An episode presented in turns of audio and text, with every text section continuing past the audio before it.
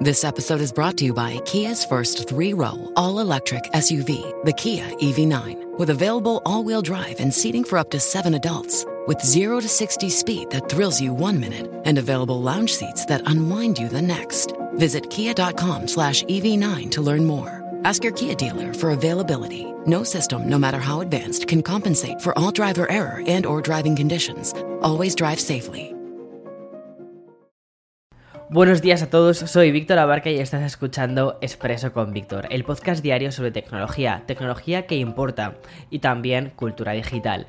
Bien, en el episodio de hoy vamos a poner fecha de caducidad a Internet Explorer y vamos a festejar las mejoras inclusivas que ha preparado Apple y también Slack. Así que espero que tengas preparado tu expreso porque allá vamos con este episodio de jueves 20 de mayo del 2021. Al igual que iniciamos la segunda temporada de Expreso diciendo adiós a Yahoo, otro vestigio de, ese primer Internet, el de la era de piedra digital, también ha fijado su fecha de caducidad otro que teníamos por ahí, que es Internet Explorer. Aquel navegador web que Microsoft introdujo en Windows 95 y que posiblemente dejaste de usar ese mismo año 95 porque preferías otro que era Opera. Bien, pues este dejará de existir el próximo año. 2022 significará el adiós de un clásico algo polémico, pero sobre todo muy poco usado. Con la aparición de otros navegadores como por ejemplo Firefox, que fue del 2002, Safari en 2003 o Chrome en 2008, Explorer fue mm, relegado al último de la fila. Por mucho que Microsoft se empeñase en dejarlo como navegador web predeterminado, solo utilizaban los usuarios de Windows más clásicos o novatos, aquellos que no sabían poner otro, otro navegador web. Aunque han sido 25 años de vida, la propia Microsoft llevaba desde 2015 dejándola como una solución de compatibilidad ya obsoleta y apostando por el nuevo Microsoft Edge. Por cierto, la compañía ya ha confirmado que será Edge en modo mm, eh, Internet Explorer la alternativa para la mayoría de empresas. El anuncio concreta que la aplicación de escritorio de Internet Explorer 11 se retirará y dejará de ser compatible el 15 de junio de 2022 para ciertas versiones de Windows 10. A partir de entonces los usuarios se quedarán en manos de Microsoft Edge el cual admite controles de ActiveX de sites más antiguos y heredados, eh, los cuales aún son utilizados por ciertas empresas y usuarios, vamos a decir, muy tradicionales. Este modo eh, IE, ¿vale? De Internet Explorer, ¿vale? IE, que es como la parte acortada, funcionará hasta al menos 2029. En fin, entonamos un requiem y ponemos el último clavo en el ataúd de Microsoft Explorer. Que descanse en paz, pero thank you, next, no te vamos a echar de menos. Dejamos el pasado y miramos el presente de Twitter.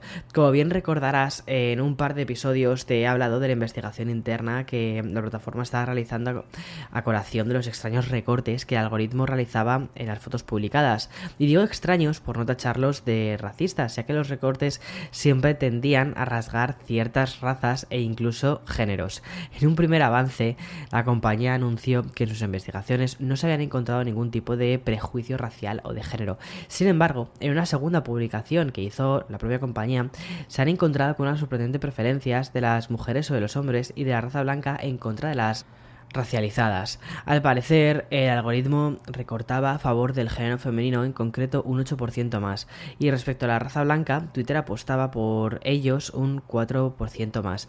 Clasificado por géneros y razas, el algoritmo recortaba a las mujeres blancas sobre las negras un 7% y a los hombres blancos sobre los negros en un 2%.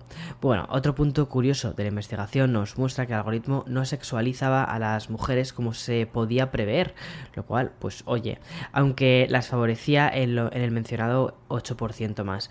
No se quedaba mostrando un recorte inapropiado que favoreciese eh, nunca partes de su cuerpo. Al contrario, si de cada 100 imágenes solo 3 se, se cortaba o se dejaba fuera, fuera el rostro femenino, lo hacía para mostrar algo, cosas más bien random, como por ejemplo en imágenes de deportistas se veía el número del dorsal, cosas, cosas de este tipo, ¿vale? Eh, mientras sigue la investigación y se admite desde la compañía que los algoritmos aún em, se pueden mejorar y aún podrían mostrar más riesgos discriminatorios, sexistas o racistas, Twitter asegura que permitirá a los usuarios que tomen las decisiones de estos recortes. Bueno, ¿cómo? Pues permitiendo que las vistas previas de las fotos sean más grandes, tanto, tanto para usuarios Android como de iOS, y sobre todo mostrando una vista previa, cómo va a quedar la foto una vez que le des al botón de publicar. Que yo creo que eso era algo que, que, que queríamos, ¿no? Vale. Lo siguiente que te quiero contar en el episodio de hoy también guarda una relación con la mejora en la política de inclusión de las principales empresas tech. Igual que Twitter por fin se ha tomado en serio esto de los recortes sesgados, otra compañía como Slack ha decidido dar un paso social. Y es que la herramienta de comunicación profesional ha implementado un campo de pronombres completamente evolucionado y contemporáneo. A partir de ahora se permitirá enumerar los pronombres debajo del nombre y del cargo. Haciendo clic en el nombre se podrá ver en el mini perfil que emergen conceptos como she, her, they, them. Aunque este campo quedará oculto de manera predeterminada, todo aquel administrador de la aplicación podrá activarlo. Esta actualización de Slack rima un poco con la de Instagram, la cual también añadió recientemente la opción de añadir sus pronombres en los perfiles, que de hecho ya he visto que muchísimas de las personas que estáis dentro de, mi comunidad de YouTube, de mi comunidad de Instagram y que eh, me seguís, me he metido en algún perfil y sí que he visto que lo estáis utilizando. O sea, que, que, guay, es, es, algo que la gente demanda.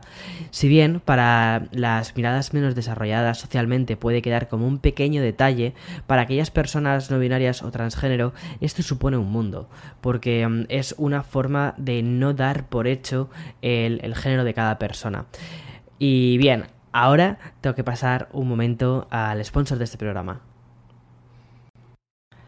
Bien, y como el expreso de hoy está quedando muy inclusivo, ¿vale? No quiero cerrarlo sin seguir con la misma temática, pero relacionada con otra compañía. Apple anunció anoche una menestra de actualizaciones ideadas para mejorar la experiencia de aquellos usuarios con discapacidades.